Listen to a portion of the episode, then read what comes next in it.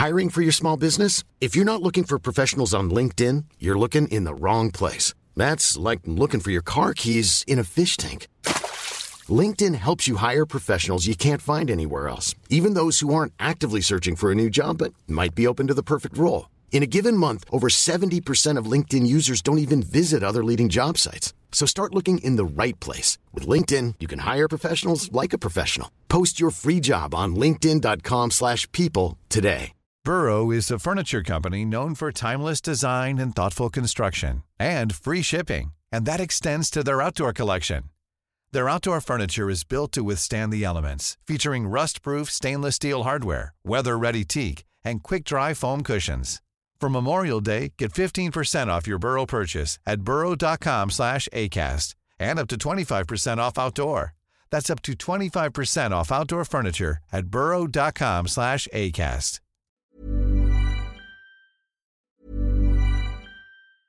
I'm Sandra, and I'm just the professional your small business was looking for. But you didn't hire me because you didn't use LinkedIn jobs. LinkedIn has professionals you can't find anywhere else, including those who aren't actively looking for a new job but might be open to the perfect role, like me. In a given month, over 70% of LinkedIn users don't visit other leading job sites. So if you're not looking on LinkedIn, you'll miss out on great candidates like Sandra. Start hiring professionals like a professional. Post your free job on linkedin.com/people today. Burrow is a furniture company known for timeless design and thoughtful construction and free shipping. And that extends to their outdoor collection. Their outdoor furniture is built to withstand the elements, featuring rust-proof stainless steel hardware, weather-ready teak, and quick-dry foam cushions. For Memorial Day, get 15% off your Burrow purchase at burrow.com slash ACAST and up to 25% off outdoor. That's up to 25% off outdoor furniture at burrow.com slash ACAST. Vous vous demandez à quoi ressemble la vie d'un critique de cinéma? Découvrez l'horrible vérité dans chaque épisode de la Réu d'écran large, avec les discussions, les débats et les engueulades de l'équipe. Bon, on va Réu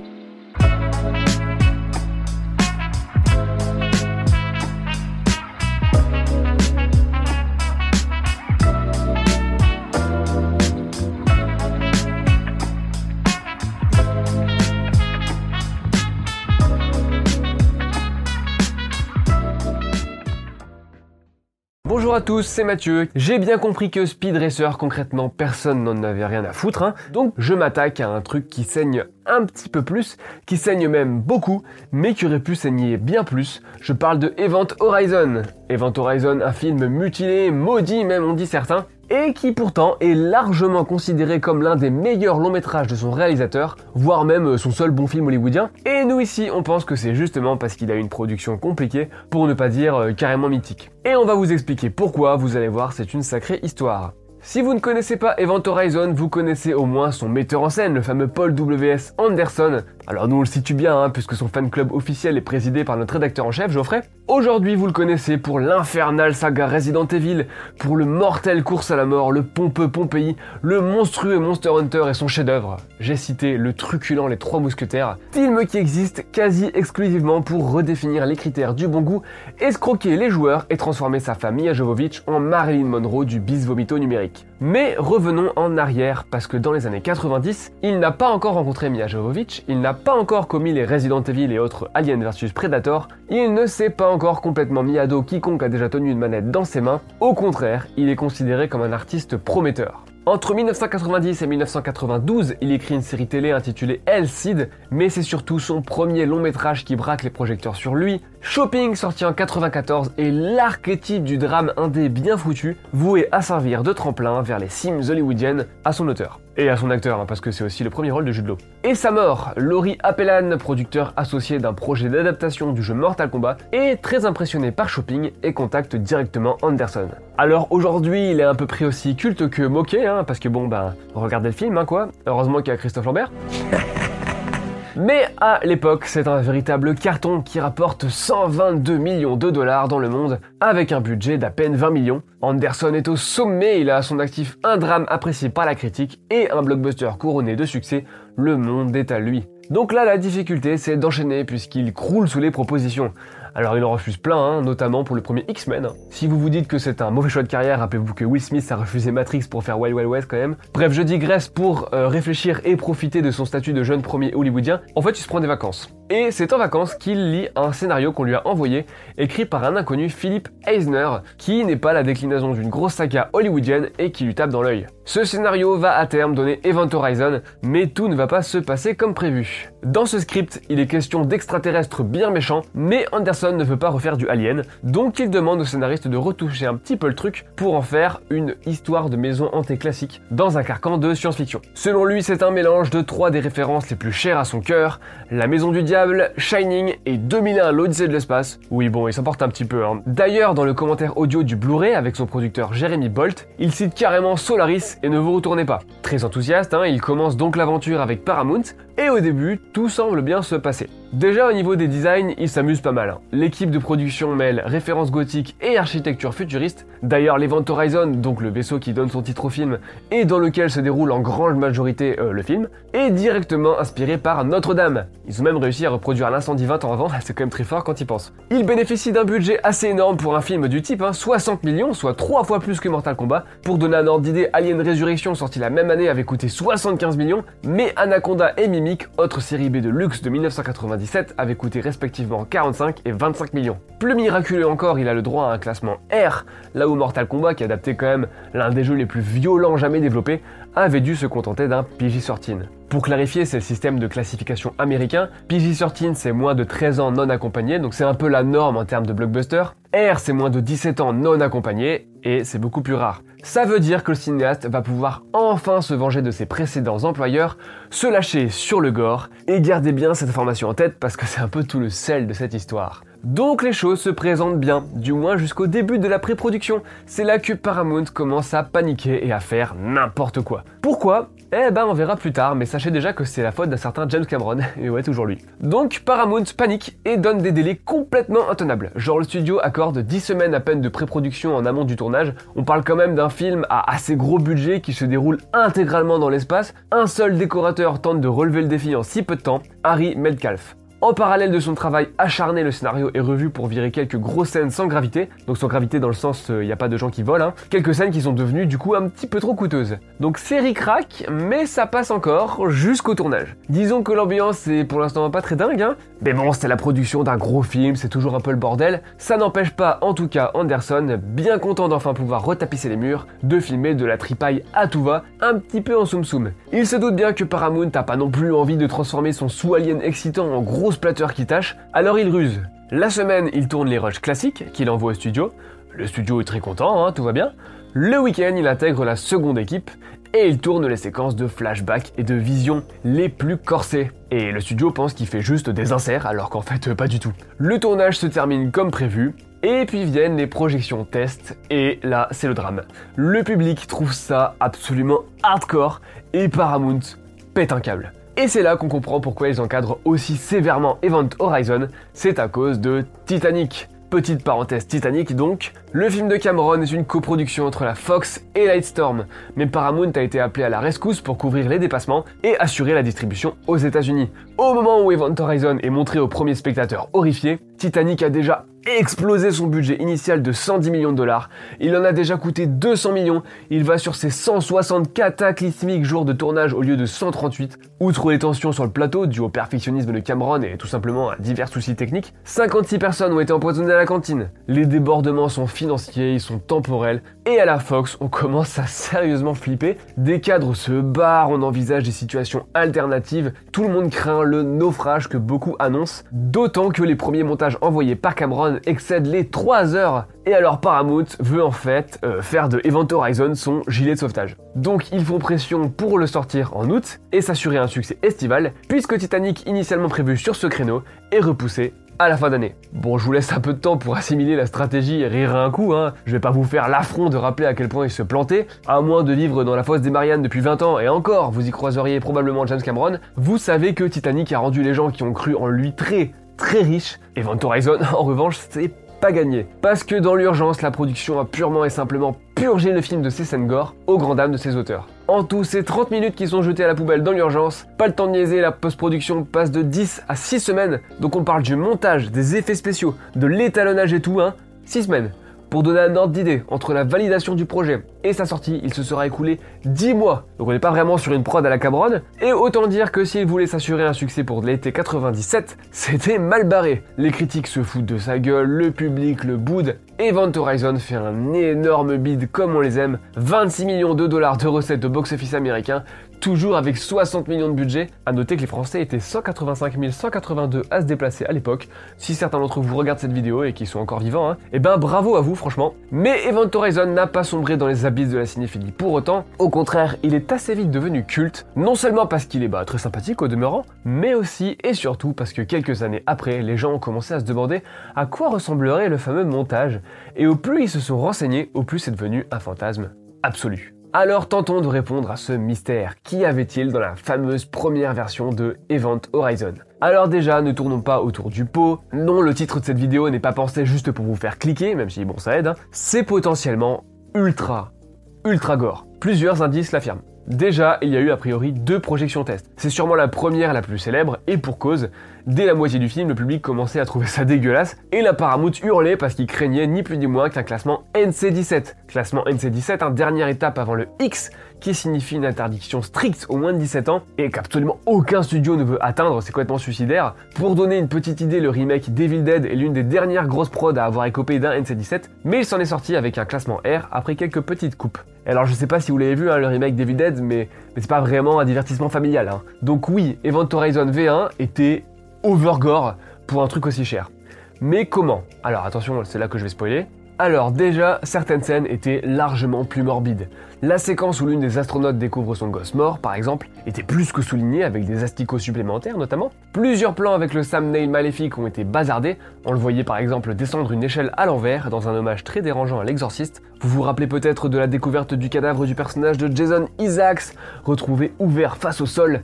Dans la première version, il était encore vivant et son capitaine devait l'achever alors que des tripes s'accrochaient encore à son abdomen béant. Mais les deux scènes les plus importantes, les plus désirées, ce sont bien évidemment les deux séquence d'enfer, la vision de l'équipage supplicié et l'orgie sanglante des habitants du Event Horizon dont on voit des bribes dans la vidéo de bord. Et quand je dis orgie, c'est pas une métaphore. Hein. Selon le réalisateur, ouvrez les guillemets, les personnages se baisent jusqu'à la mort. Vu les images qui nous restent, on imagine qu'ils se mutilent et qu'ils copulent dans une scène d'apocalypse que ne renierait pas Cliff Barker. C'est évidemment ce passage qui alimente tous les fantasmes et que les cinéphiles un petit peu déviants traquent inlassablement depuis des années. Bon, il y a selon moi deux raisons à son culte. Déjà, elle n'a pas été coupée complètement du montage, on peut voir des tout petits bouts euh, disséminés au début. Et si on fait pause, on peut voir que ça rigole pas du tout. C'est comme si le film nous narguait en fait. Ensuite, les gens qui ont organisé l'orgie en question ont décrit leur processus et ça fait un petit peu halluciner. Plus tard, Anderson a quand même reconnu que leurs idées étaient un tantinet excessives,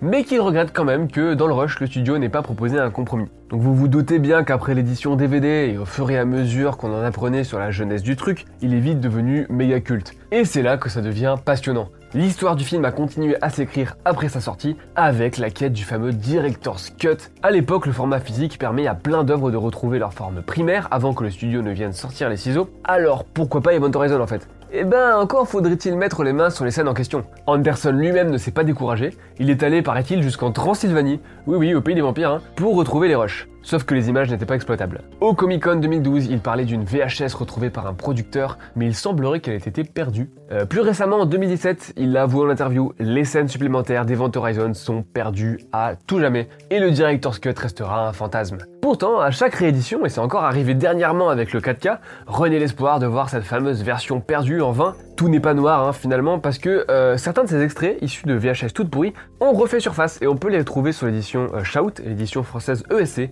que j'ai précieusement en ma possession, mais pas ici. une nouvelle preuve, s'il en fallait, de la suprématie du format physique. On peut voir une version un peu plus longue de la vision du climax, mais bon, avec la qualité SD, faut vraiment plisser les yeux pour distinguer le moindre bout d'intestin. Quant à la fameuse orgie, ça reste la séquence la plus mystérieuse. Bon, évidemment, Internet est bon pour les rumeurs, donc on entend régulièrement parler de bootleg, de VHS pirate, mais Anderson est catégorique, rien ne subsiste, pour la simple et bonne raison que le film est sorti avant que les bonus de DVD deviennent de vrais arguments, donc Paramount n'avait aucun intérêt à garder quelques mètres de bobines pleines de sang et de sperme. Mais finalement, est-ce que c'est pas pour le mieux?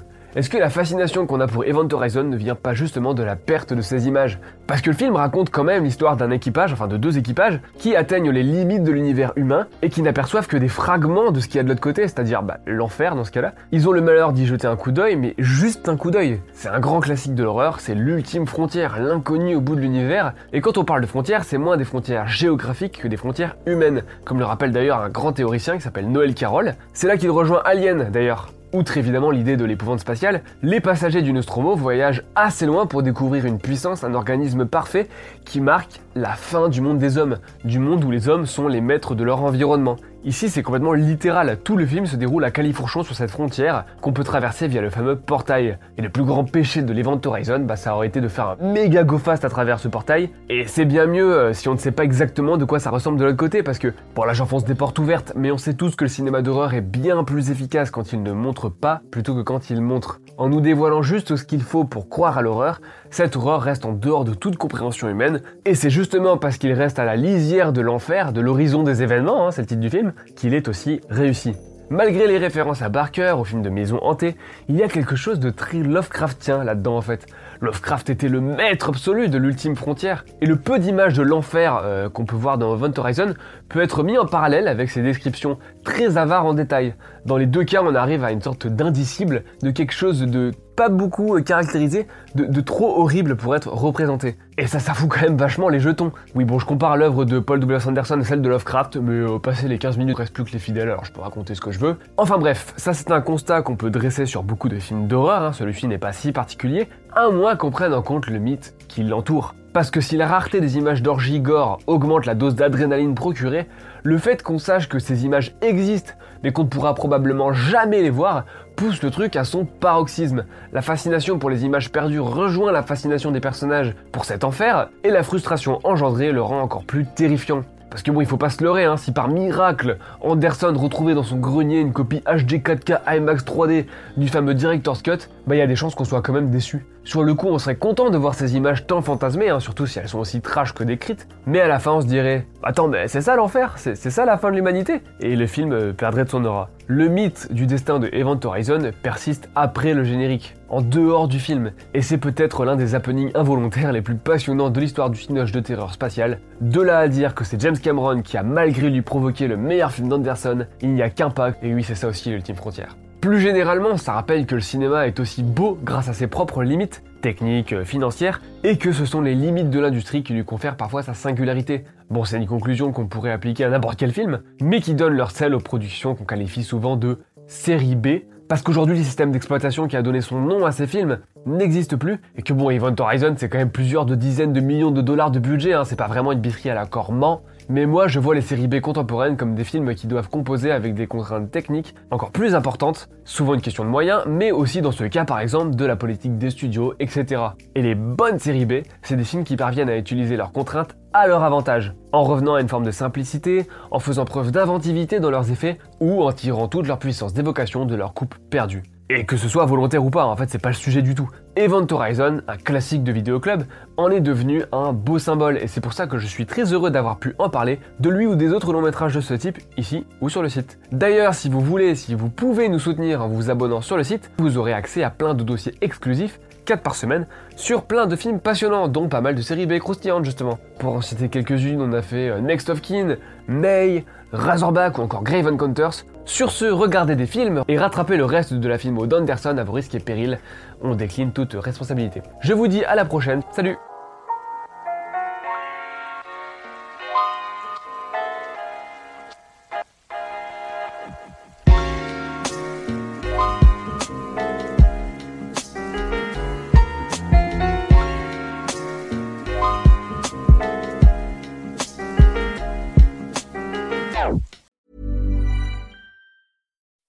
When you make decisions for your company, you look for the no-brainers. If you have a lot of mailing to do, stamps.com is the ultimate no-brainer. Use the stamps.com mobile app to mail everything you need to keep your business running with up to 89% off USPS and UPS. Make the same no-brainer decision as over 1 million other businesses with stamps.com. Use code PROGRAM for a special offer. That's stamps.com, code PROGRAM.